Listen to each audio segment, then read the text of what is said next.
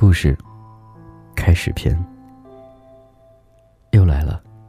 我和他的故事可能会乱，可能会无序，但是很多东西是我和他的。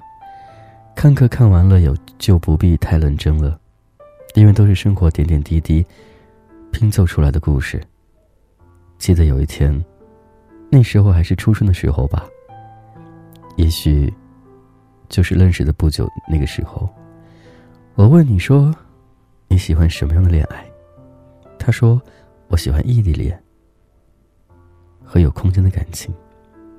我说，你在长沙，我在昆明，那不是刚刚好吗？你就笑笑说，是啊，那要不要试试呢？当时可把我激动坏了。从那时候开始，我对你的喜欢只有增，没有减。我可以背叛全世界，但是我不会背叛你。很多时候我会思考我坚持的意义。可是爱情，从来就没有所谓的意义啊！喜欢就是喜欢。哦，对了，那一天很冷，我穿的很厚，你也穿的很厚。我在上班的时候收到了你的一条信息，你发了一张你嘟着嘴很可爱的照片儿。看到照片时，我嘴角上扬，不禁笑了起来。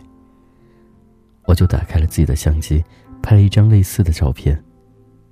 然后，我傻傻的和你的照片拼在一起了。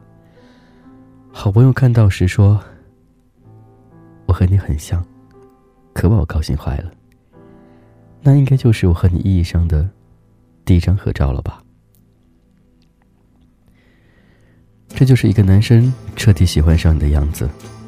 喜欢你的人从不需要你主动找话题，爱你的男生在你面前才会偶尔像个孩子，偶尔像个父亲，偶尔像个流氓。如果我喜欢你，我会主动往你的方向走几步，再走几步。我想说，那些想你的日子，最想说晚安和最不想说晚安的都是你。你困了就先睡，没困我陪你。双方都在低着头忙自己的事儿，一抬头发现他正温柔的看着你的时候，别人叫你的名字的时候，他先回头，身体还没靠近，笑容就藏不住了。